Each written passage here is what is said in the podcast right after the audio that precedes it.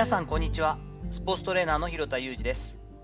アスリートスポーツ現場でトレーニング指導をしたりトレーニングやコンディショニングの教育活動をしたりブログや本を書いたりしています。本日は試合感覚は1日違いで運命の差というお話をしていきたいと思っています。本日8月6日の18時6時ですね。からサッカー日本代表は惜しくもスペインに敗退してしまったので日本は3位決定戦でメキシコと戦うことになっていますよね。再戦という感じですが、えー、この日程間隔というのはずっと中2日できていて今回が6試合目ということになります。これはもうとんでもないオリンピックならではのとんでもない強行日程なんですが一番初めの予選の対南アフリカ戦は7月22日。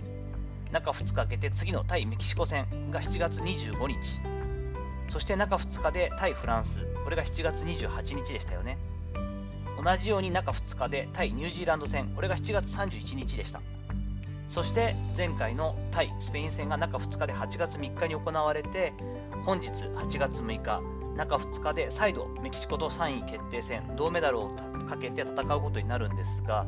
もうこの日程はちょっと正直ありえない日程でして、通常の J リーグは多分中3日が短くて、大体中3日、そして中3日やったら次中6日といった感じの、えっと、週に2回試合やって、次は週に1回試合をやって、1ヶ月で6試合ぐらいを普通の最も平均的なサイクルとしてやっているはずなんですね。ということで、やはり選手たちの蓄積疲労はもうピークのはずだと思います。特に年齢がね、オーバーエイジで出ている吉田麻也選手であったりとか、前回のスペイン戦に関しても、ちょっと久保選手などは、やはりガクッと今までにないほど後半当てて落ちていたという感じはちょっと見受けられますよね。まあ、当たり前なんですが、ワークイーターと言われているとてもワークレートが高い選手というのは、1試合で多分平均10キロから11キロぐらい平気で走るので、それをま中2日でずっと繰り返して6試合続けるということは、一般的なシーズンではありえないことなので、本当にタフじゃないといけないなと思っていると思います。フィジカルコーチであったりとかですね、まあ、サッカーの場合フィジカルコーチって言って私たちラグビーだったり野球でいうところのコンディショニングコーチとか S&C コーチと同じような仕事なんですがやアスレチックトレーナーはとにかく現在はリカバリーを優先させていてほぼ練習はしてないと思うんですね。本当に体操とかストレッチ程度にしてまあ、中2日ってことは翌日は本当にちょっと軽く歩かしたりするかもしれませんしプールリカバリーとかねやると思いますがもう翌々日中2日目というかですね試合になった次の次の日っていうのは基本的には最も疲労が出やすい時期なんですね。なので一番体がきついのって実は試合翌日じゃなくて翌々日だったりします。なので今日の試合メンバーに関しては昨日の8月5日に関してはもうほぼフリーにしてとにかくストレッチであったりとかリカバリーだったりマッサージであったりとかっていう個人でしっかりと栄養をとって休むということを主眼に置いていたと思いますいずれにせよ本日の試合、えー、ずっと続けていた試合の中での6試合目になります我がしやすい、初めからギリギリの状態で最後の試合のピッチに出てくる、選手たちが出てくるんだなということをちょっと我々も理解しながら、なんで動き悪いじゃないかみたいに言いがちですけどね、テレビで見てると、まあ、とんでもない感覚で、とんでもないダメージを受けた状態で選手たちがピッチには臨んでいるということは理解してあげたいなというふうに感じています。ラグビーなんかもですね、中6日のサイクルっていうのが一般的だったりします。もうもっとよりフルコンタクトといって、生身の体でぶつかって、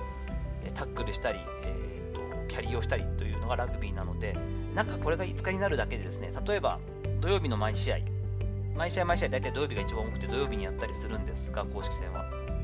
例えば日曜日の試合をやった翌週が土曜日の試合ってなると中5日になりますよね。これだけで随分と調整は変わります。やはり1週間空いた場合って1日か2日、本当に短い時間でフルコンタクトの練習だったり強度をしっかりと上げていって調整するものなんですけれど中5日になるとあまりこう強い強度の練習っていうのは1日もできなかったりっていうこともあったりしますラグビーに関してもワールドカップなど限られた状態というかですね究極のトーナメントみたいな場合だと本当に限られたチームだけ中3日になったりすることがあります。2015年の南アフリカに勝った日本のまあ、歴史的大金星と言われた時のそこからま日本のラグビー代表の快進撃は始まるんですけれども、その試合の後も中3日で次の試合だったんですよね。これはもう、わからない感覚かもしれませんが、野球、皆さんが比較的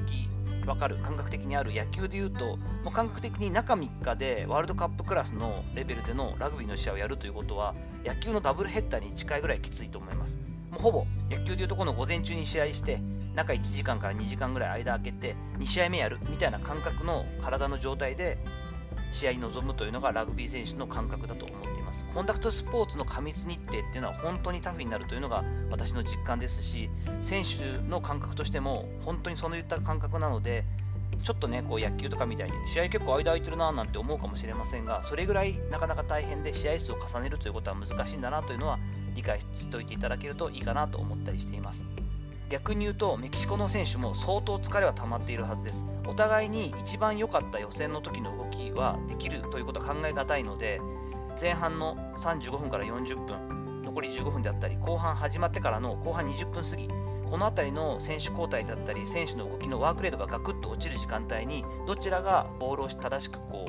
う正確にコントロールできて試合をこう支配できるか集中力を切らさずできるかといったところは私はサッカーに関しては素人なんですが体 S&C というコンディショニングの仕事をしている身からするとそこが勝負の分岐点になるんじゃないかなと思って楽しみに6時からテレビで観戦しようかなと思ったりしています。